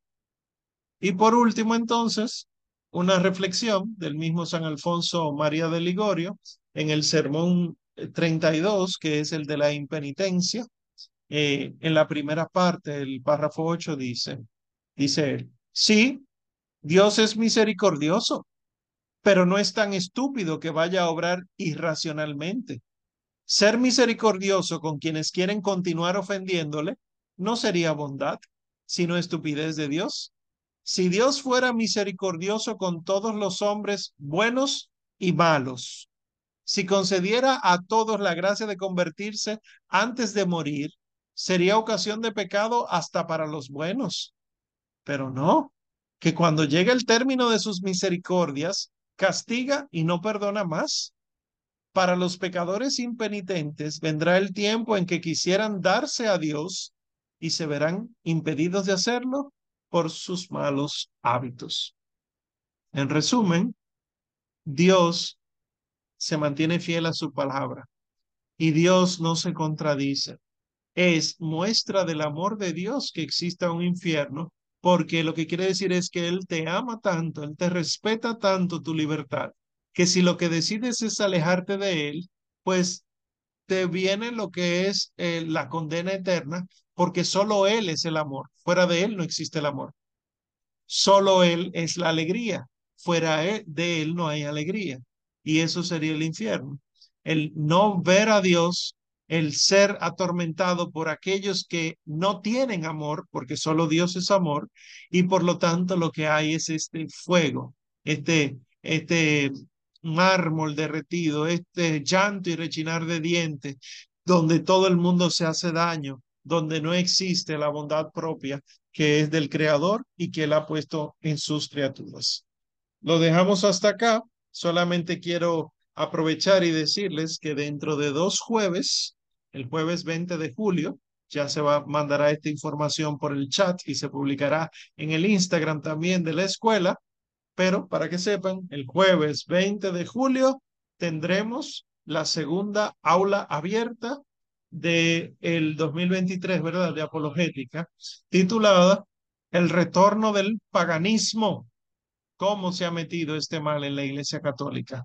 Y ahí es que vamos a hablar de el yoga, el reiki, el atrapasueño, eh, el ojo, la mano de Fátima, el ojo de oro, la cruz de la vida, el árbol de la vida, todas estas cosas nueva era, New Age, que se han metido en la iglesia, pero que siguen siendo paganismo. Y cómo entonces uno se puede defender de eso, no solamente a título personal, sino cómo evangelizar para que las personas eh, puedan eh, convertirse y dejar ese paganismo y volverse a Cristo.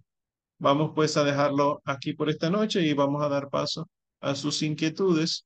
Primero leyendo el chat, como siempre, ¿verdad? Y luego entonces, si alguno tiene alguna duda, puede levantar la mano y hacerla en voz alta. Vamos entonces, eh, empiezo a leer. Pregunta, dice Perla. ¿Dónde podemos leer o debatir esa idea mal concebida de que el alma es sacada del cielo y asignada a un vientre o madre? Si Dios quiere, la semana que viene hablaremos de eso. Es realmente herencia del budismo, es oriental eso. Eh, la llamada metempsicosis. La gente le dice metempsicosis, que es que el alma, lo espiritual en el ser humano, existe desde siempre y solamente va migrando de planta, animal, animal rastrero, animal ya menos rastrero, eh, al ser humano, un ser humano malo, un ser humano bueno, etcétera. Nosotros no creemos eso. Pero, eh, por ejemplo, eh, me parece que si lo que quieres es profundizar más en un libro ya experto de eso, pienso en la, el libro que se titula Tinieblas Tibetanas del el padre Federico Hayton, el compañero del padre Javier Olivera, que él ha vivido allá en el Tíbet y ha evangelizado en el Tíbet y entonces logró conocer eh, muchos budistas y conociendo profundamente el budismo, pues él, él demuestra en ese libro que todas estas enseñanzas budistas sobre la supuesta paz, la supuesta meditación que tranquiliza, realmente son inspiraciones demoníacas demostrables. Eso pudiera ser si lo que quieres es un libro. Si no, bueno, pues hay muchos artículos de apologética que pueden hablarte de eso. Seguimos entonces con el chat. Eh, pregunta Paola Bocio. ¿Dios puede convertir a todos los hombres? Me surgió esa duda a propósito de que mencionó algo sobre, sobre eso, pero no entendí. No, Dios no puede convertir a todos los hombres. Dios convierte al hombre que quiere dejarse convertir, porque Dios es amor. Es decir, si poniéndolo en términos muy humanos, yo te quiero, pero te demuestro ese cariño en la medida en que tú me dejas. Yo no te puedo obligar a aceptar mis besos, abrazos, chocolates y flores si tú no los quieres. Entonces, llevándolo ya a un, al, al, plan divino, que es mucho más perfecto que esto acabo, que acabo de describir, la bondad de Dios es perfecta, pero la coherencia, la fidelidad con su palabra es perfecta. Y Dios no obliga absolutamente a nadie a ser amado. Él ama y él busca, dirían los, los místicos que, que escriben poesía, casi con desesperación busca a aquel a quien él ama.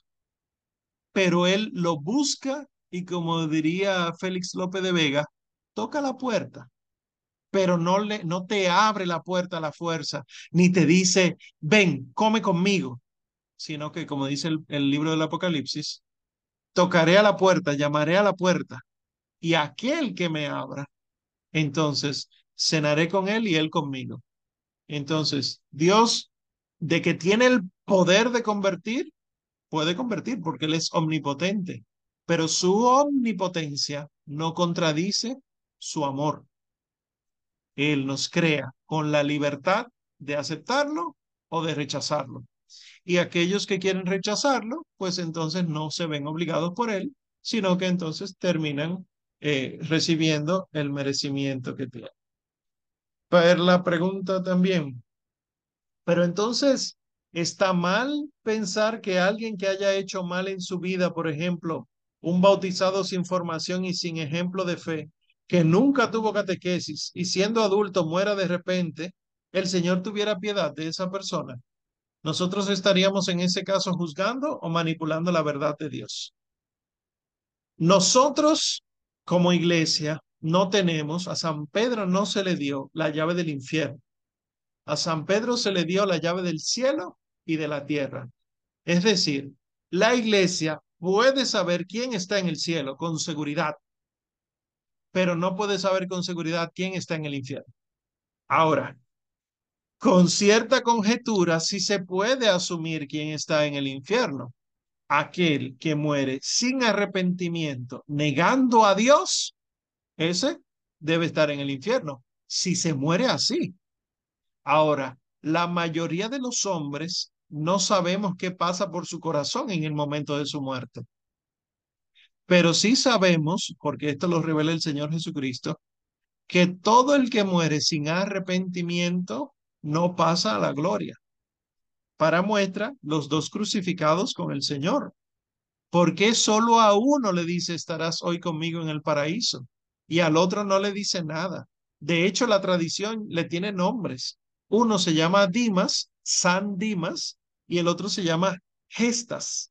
Según la tradición, Gestas, y ustedes lo ven en, la película que hizo Mel Gibson de la Pasión del Cristo, a Gestas los cuervos le sacan los ojos, a Dimas no, porque Dimas pasa entonces, San Dimas, es uno de los santos que estaban en el calendario litúrgico, San Dimas entonces pasaría a la gloria celeste una vez haya muerto. Recuerden que él murió después de nuestro Señor Jesucristo, que a ellos dos, a esos dos ladrones, hubo que romperle las piernas para que terminaran de morirse, pero que cuando llegaron a donde el Señor Jesús no hubo que romperle los huesos de la pierna porque ya estaba muerto.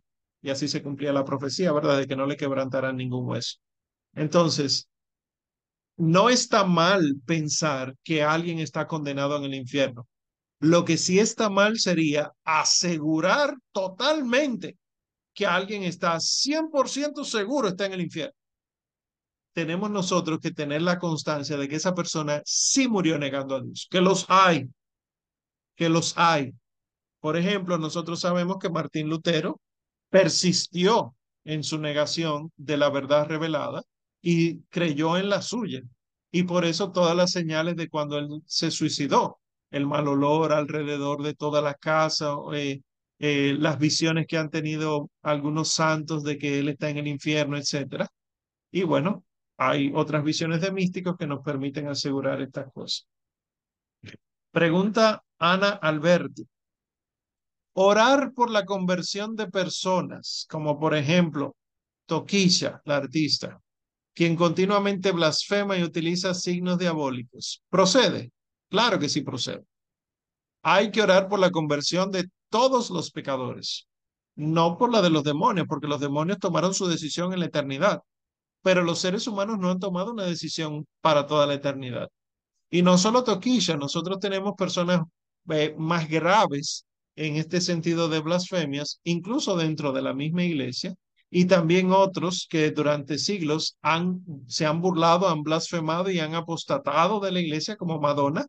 Hay que orar por su conversión, porque solamente Dios sabe si eh, Él quiere someterlos a un profundo sufrimiento en su vida para que terminen arrepintiéndose, que por eso muchos enfermos son muy bienaventurados, porque con el sufrimiento que tienen en sus vidas, ese sufrir hace que ellos se pregunten si hay algo más que solo sufrir y terminan encontrándose cara a cara con la verdad de Dios y piden perdón a Dios en muchos casos. O sea que sí, procede orar por la conversión de los pecadores. De hecho, eso es lo que manda la, la Virgen Santísima en Fátima.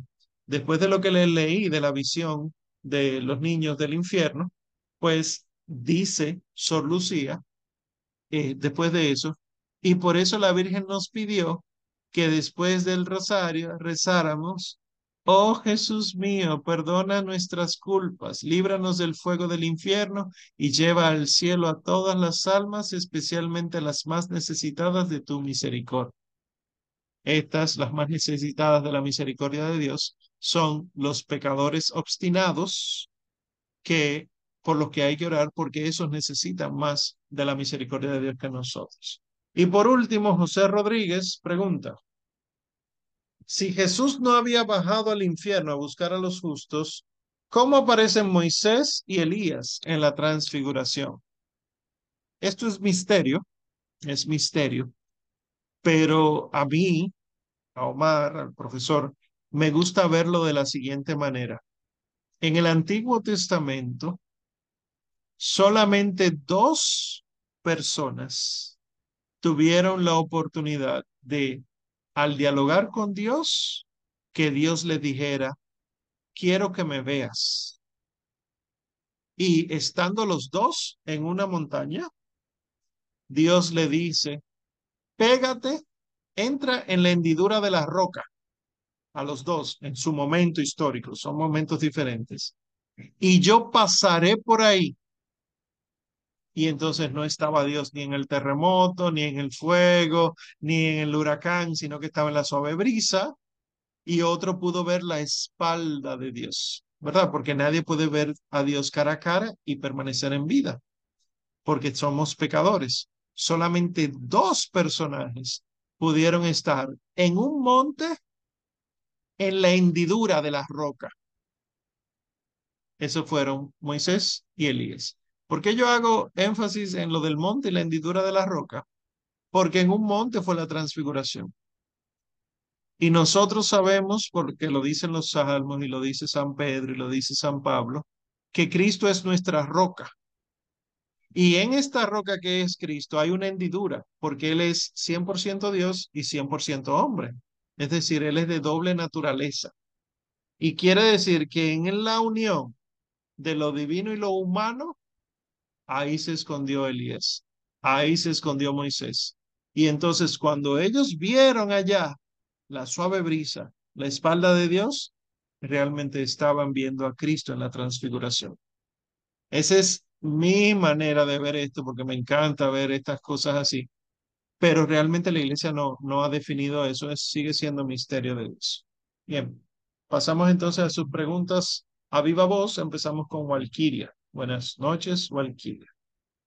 Saludos.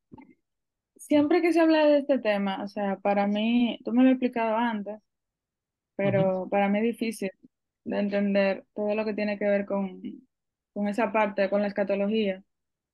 ¿Dónde entran los juicios aquí? El juicio personal y el juicio final. Y también el tema de, ok, el infierno, ahora mismo solamente hay almas, ¿no?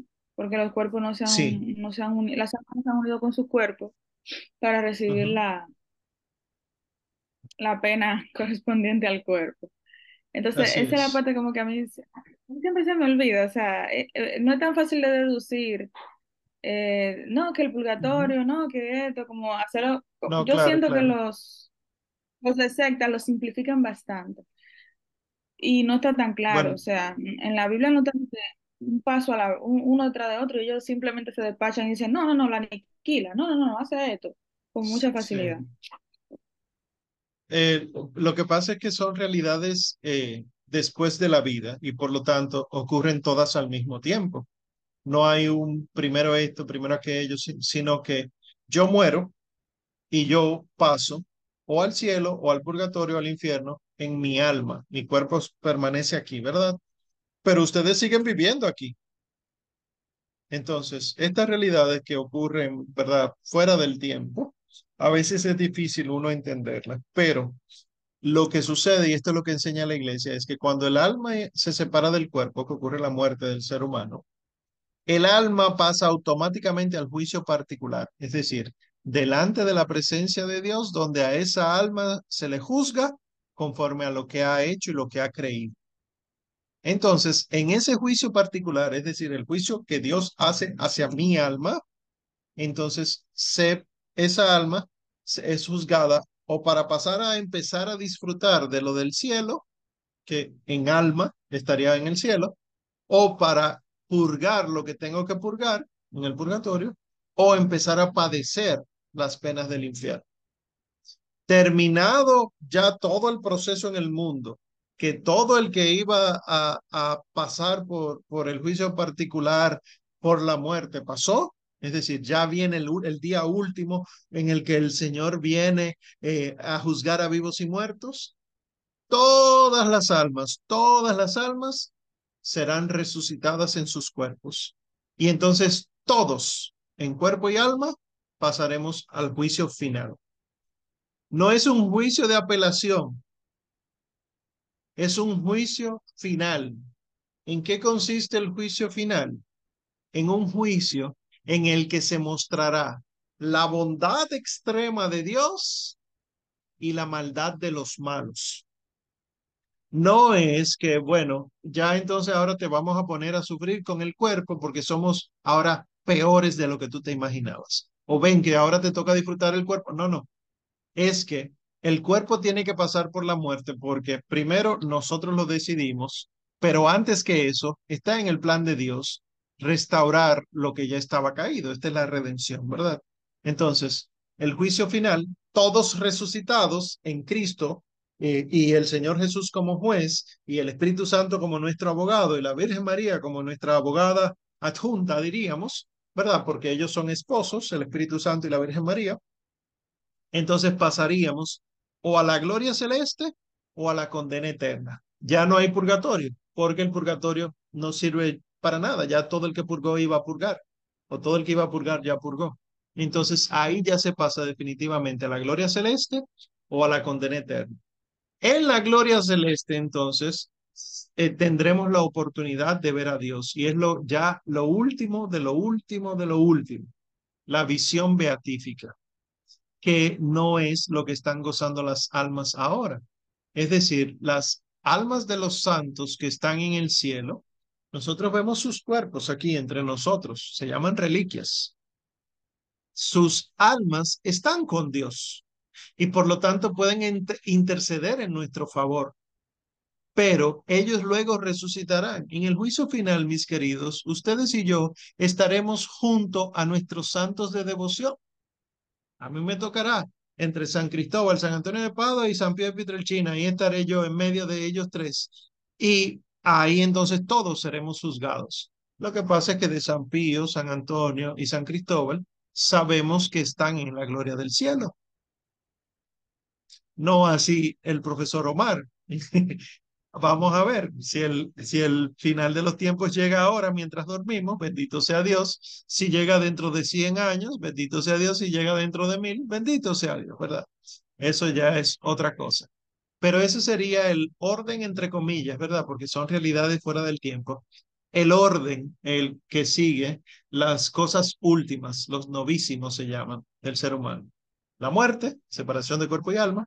El juicio particular, cuando el alma pasa delante de la presencia de Dios y entonces empieza o a disfrutar de lo del cielo o a purgar para luego pasar al cielo o a, la condena del infierno. Y luego entonces con la resurrección de la carne, todas las almas toman cuerpo y estos seres humanos ya entonces todos en el juicio final pasan a la presencia de Dios donde los buenos serán premiados definitivamente por encima de los malos y los malos serán condenados definitivamente, mostrando así la bondad, el amor y la justicia de Dios.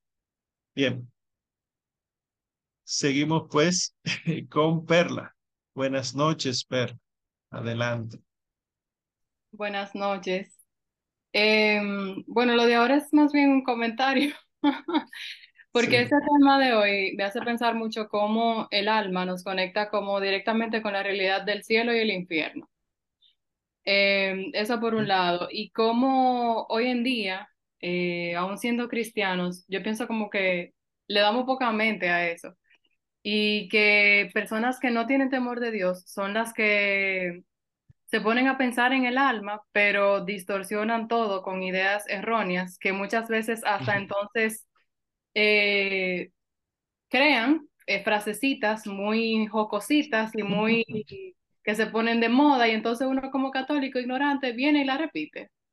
Eh, me pienso, por ejemplo, eh, mujeres embarazadas, primerizas, o, que van a tener un segundo bebé, amigo de uno, y viene y dice, ay, gracias a Dios por regalarme esta alma, y por ahí se van, y entonces tú como que, como que, como que tú no entiendes lo que ellas están queriendo decir, mucho amor, pero tú no entiendes.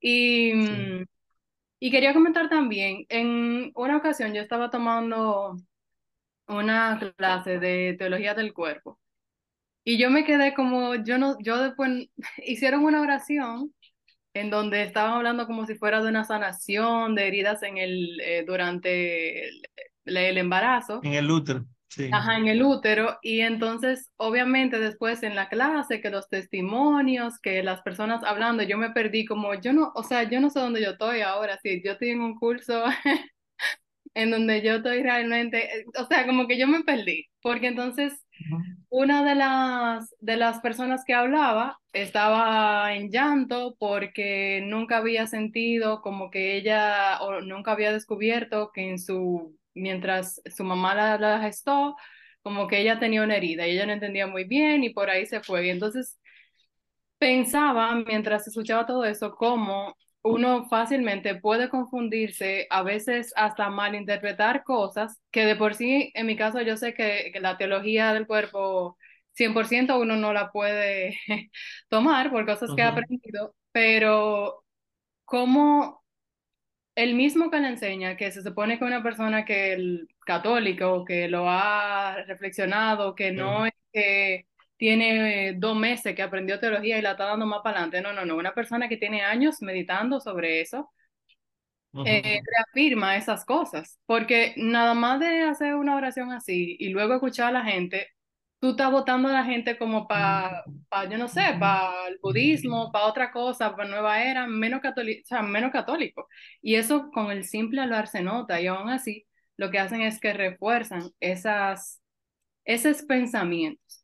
Entonces, estas clases, eh, en, la clase de hoy me, me ubicó mucho en eso, en, en que, óyeme, a uno le van fácilmente creando dudas en cosas que uno se va metiendo a hacer porque es católico, porque supuestamente lo que van a hacer es eh, explicarnos de manera más fácil las cosas y al final lo que hacen es que nos enredan. O sea que espero con ansias la siguiente clase que creo que dijiste que vamos a ampliar un poquito más la parte de los bebés y que en el cielo obviamente el alma no existía, o sea, y el Señor viene y la asigna porque a mí me chocó mucho y obviamente en, mi en el poco catecismo que, que he recibido en mi vida, eh, yo sé que eso no es lo que me habían enseñado, pero cuando tú lo ves de alguien católico que supuestamente estudia el catecismo, es Sí. como que, ¿pero y qué está pasando?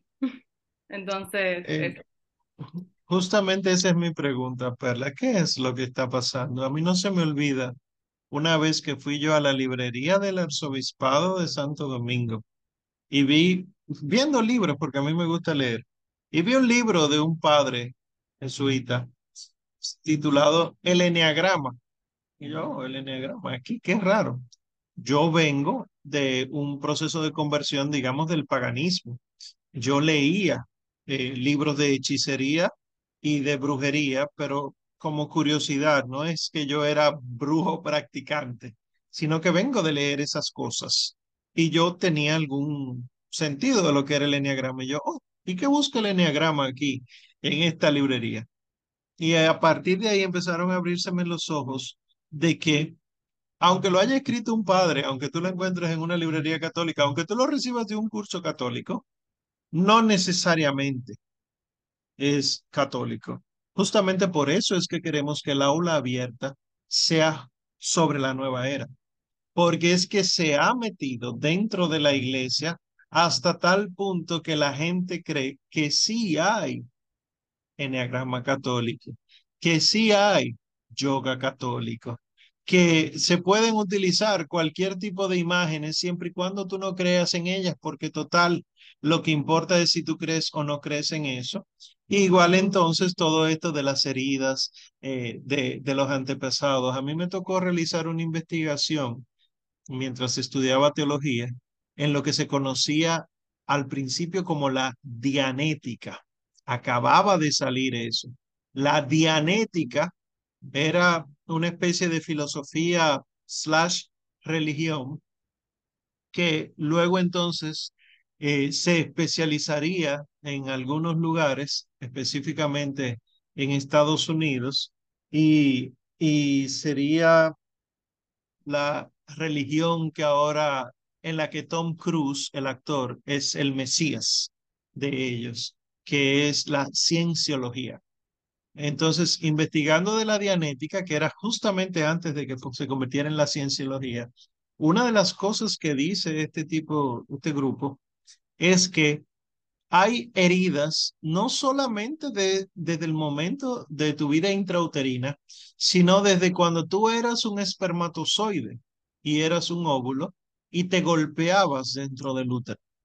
Y que entonces ellos tenían un aparato, un E-metro, una E, medidor de E, y la E es de espíritu, donde entonces tú lo agarrabas y medían ellos la intensidad de, de tus heridas espirituales y por lo tanto cómo se sanaban. Es cierto que cuando un bebé es rechazado, cuando no es querido, las hormonas y los neurotransmisores hacen que ese bebé pues nazca con muchas cosas eh, que no debería tener. Es decir, un embarazo no deseado hace que los bebés sean eh, tristes, enfermizos, etc. Pero de ahí a pasarlo a un estado de alteración de la conciencia o de las emociones donde Cristo no te sana, a menos que tú hagas ese viaje que no aparece en ninguno de los libros de la Sagrada Escritura, ahí ya hay problema. Entonces, mi consejo es el consejo que daría San Pablo en sus cartas. Examínenlo todo y quédense con lo bueno. Y San Pablo habla de lo bueno, lo santo, lo que es católico. Porque es que ahora mismo, aunque tenga muchos años esa persona meditando en eso, puede tener muchos años meditando en lo equivocado. Hay dos formas en las que tú puedes mantenerte fiel a la fe. O tú oras, ayunas, haces sacrificios, comulgas todos los días, adoras a Cristo Eucaristía todos los días y escuchas la voz de Dios, o tú vas recibiendo del mismo Dios lo que ya Él ha dicho por medio de la iglesia. Catecismo, eh, eh, decretos, declaraciones, concilios, etc. Yo no tengo que discernir lo que ya otros han discernido por la acción del Espíritu Santo. Esta segunda es más fácil en el sentido de que solamente hay que leer y entender, pero es más difícil porque implica doblegar mi soberbia y entender con humildad que la iglesia tiene razón, que no es lo que yo pienso, y que si hay algo con lo que yo no estoy de acuerdo con la iglesia, no es la iglesia la que está equivocada, sino que yo tengo que doblegar mi, mi, mi soberbia y tengo que someterme. El riesgo de lo primero es que no todo el mundo lo hace de recto corazón, con recta intención, el adorar a Dios, el buscar las verdades celestes, sino que muchos lo hacen desde su experiencia y entienden que eh, yo adoro, yo voy a, adorar a Cristo Eucaristía porque así soy mejor persona. Y eso nunca ha sido uno de los propósitos de Cristo Eucaristía. Yo comulgo todos los días porque eso es lo que hace el cristiano que quiere ser santo. Nunca la iglesia ha enseñado eso. Entonces, cuando uno ve que, que el corazón se desvía con facilidad, obviamente porque el ser humano está herido, uno tiene que tener mucho cuidado y nunca caminar, nunca caminar solo. El cristiano no camina solo. Por eso hay una iglesia. El, el cristiano camina con la iglesia. Salvatore, buenas noches. Buenas noches, Omar. Bendiciones para todos. Amén. Eh, solamente no era una pregunta, solamente cuando tocaste el tema de dianética, eh, cuando hablaste de dianética, yo de muy joven, a la edad de 18 años, hace muchos años, estudió muchas cositas de dianéticas. Eh, oh. Hace, está hablando más de una trentina, más de 30 años, creo. en realidad, dianética está en todo el mundo, que no está nada más en Estados Unidos. Se divide en dos, dianética y Scientology. Ellos se pusieron religiosos, pero ellos no son una religión. Ellos se pusieron así por un asunto federales de Estados Unidos que la perseguía. Entonces, cada rato estaba la FBI metido en, en las escuelas de ellos. Entonces, tú sabes que en Estados Unidos cuando tú le te molesta tanto, tú buscas de una vez las formas. Entonces ellos ven que las formas donde ya los americanos lo soltaron, convertirse en religión. Y ahí le soltaron ya el pie. Pero en realidad ellos, a menos el tiempo que yo tuve, nunca se habló de religioso nada que era una ciencia aplicada, porque ellos, genética viene dos palabras, día en un que atraviesa la mente, que ellos, como tú dices, te van aliviando a tu atrás tu tiempo, hasta el tiempo de nacimiento, en la barriga de tu mamá eh, y, hasta, y hasta más. Porque tú dices que se llama es un meditor. Eso te lleva, según una técnica que ellos tienen, se llama self ellos llevan a trampa en el tiempo y hasta gente que ha visto vida dice que ha visto, ha visto en su vida anterior. Y ahí viendo cosas que ha pasado, esto así, pero nada, eh, eh, ellos no son religiones en realidad. Dije, el tiempo que yo tuve cuando tenía 18 años, nunca eh, fue en tema de religión, sino de estudio más, y ellos ponen a Dios como Dios, pero en otro tipo de dinámica, pero no hablan nunca de Dios ellos dicen que existe, pero ellos no se meten en la parte de religión. Hasta el tiempo que yo tuve, yo no sé, ahora se, ha cambiado. ¿Qué pasó? Era solo para aportar esto.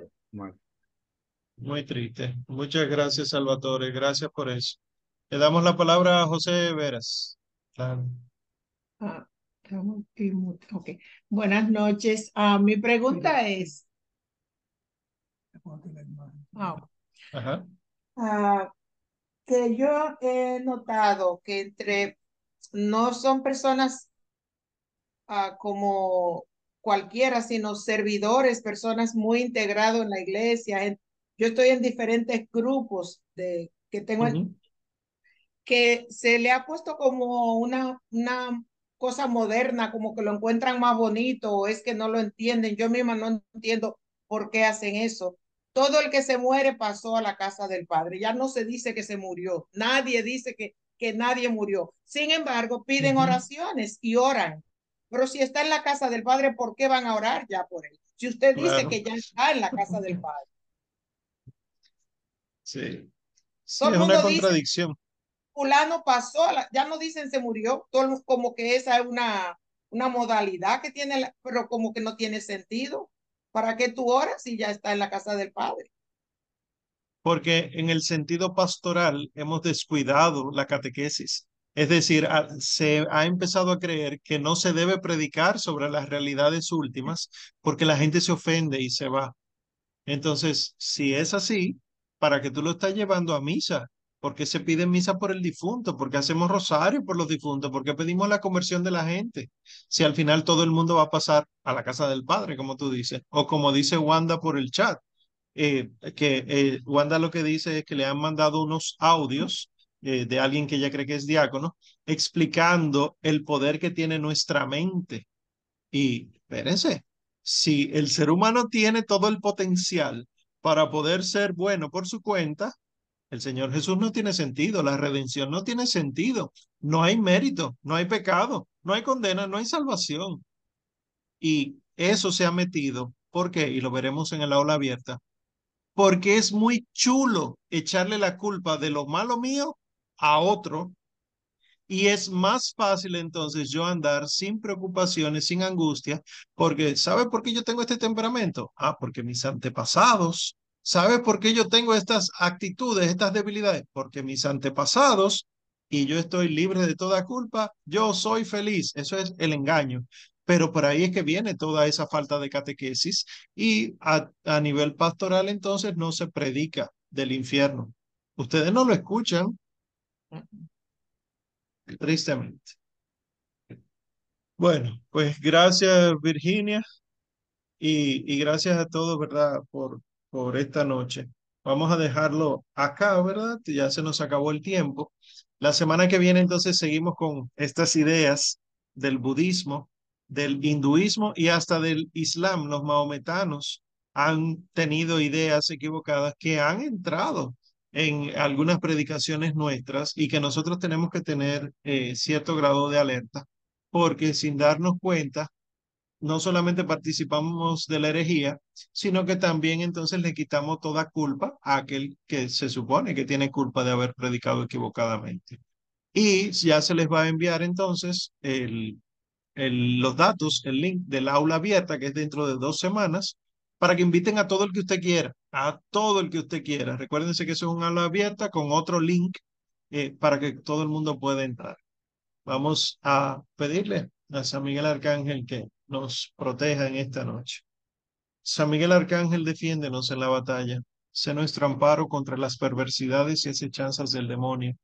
Reprímalo Dios, pedimos suplicantes. Y tú, príncipe de la milicia celestial, Arroja al infierno con el divino poder a Satanás y a los otros espíritus malignos que andan dispersos por el mundo para la perdición de las almas. Amén. Flor del Carmelo, viña florida, aureola del cielo, Virgen fecunda de un modo singular. Oh Madre tierna, intacta de hombre, a los carmelitas proteja tu nombre, estrella del mar, en el nombre del Padre, y del Hijo, y del Espíritu Santo.